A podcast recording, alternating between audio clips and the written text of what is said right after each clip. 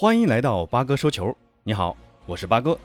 这两天欧洲五大联赛烽烟再起，那今天继续和朋友们分享一下八哥对五大联赛中大家比较关注的大巴黎、巴萨，还有英超两大豪门的一些战况和新鲜事儿。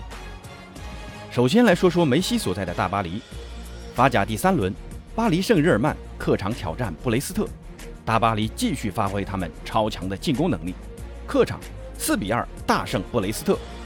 本场比赛上下半场各进三粒进球，埃雷拉在第二十二分钟不停球直接抽射破门，间接助攻的是姆巴佩。第三十五分钟，维纳尔杜姆抽射被封堵，姆巴佩跟进头球破门，这是。姆巴佩联赛开赛以来所进的第一粒进球。第七十二分钟，中场格耶在大禁区外侧一粒施大力沉的世界波直接破门。到了第八十九分钟，天使在美洲杯决赛的挑射重现江湖。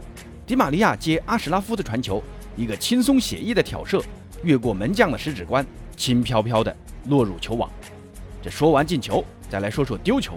两个丢球，一个跟后防回防不及时有关。当然，这个球，费弗尔的脚后跟做球非常的精妙，但右侧一大片开阔地无人防守，给了奥诺拉轻松起脚的机会。另外一个跟右后卫盯人不紧有关。到了下半场后半部分，巴黎的老毛病又犯了，以为胜券在握，都是散步式防守。对方三名球员到了小禁区，巴黎的后卫们才慢悠悠地跑起来。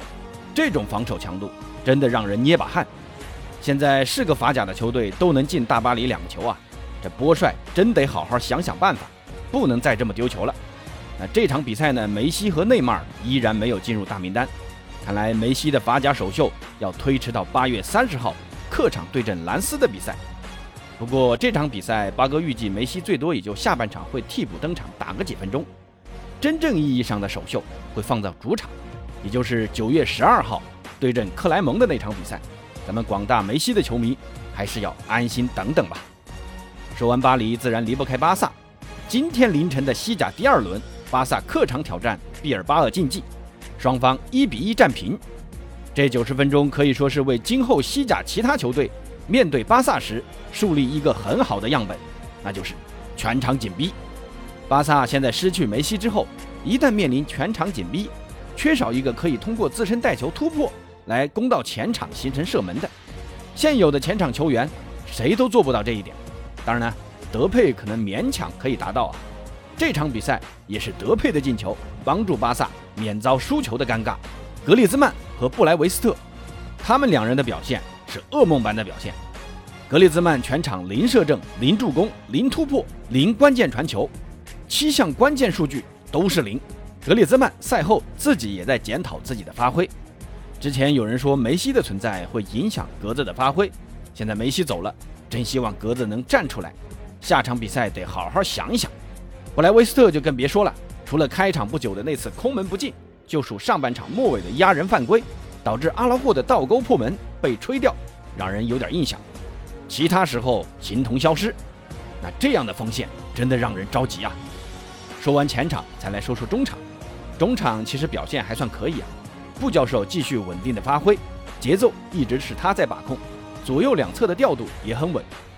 德容和德佩一样，是本场比赛少有的拥有出色发挥的球员，但丢失球权的次数还是多了点，稳定性还是不太够。佩德里可能是太累了，这场比赛的发挥非常一般，但也比后防的表现要好啊。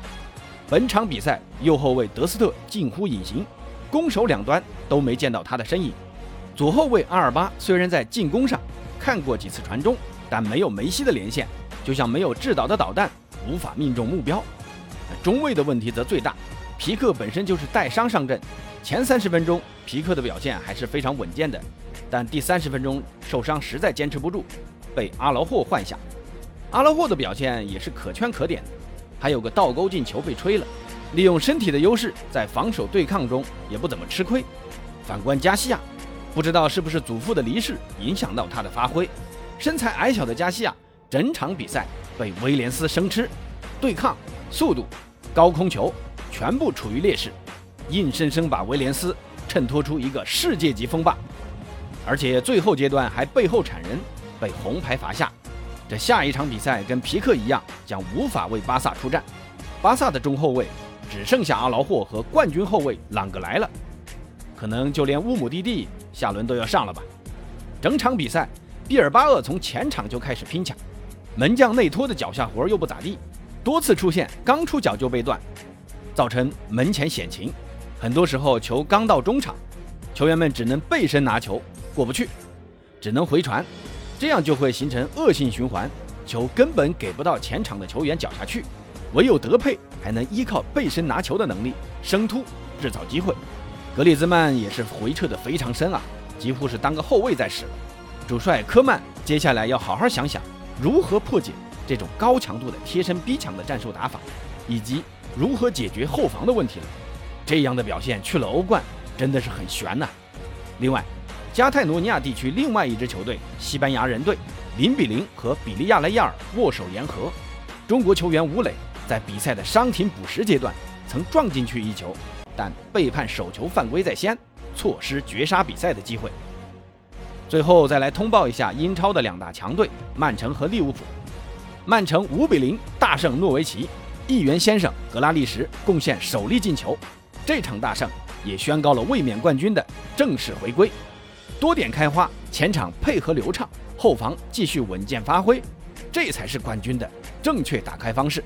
另外，红军利物浦二比零主场战胜伯恩利，全场比赛利物浦狂射二十七脚，射正九次，取得两个进球。这今后还是要提高射门效率啊！好，今天的介绍先到这儿，欢迎关注订阅，咱们下次见。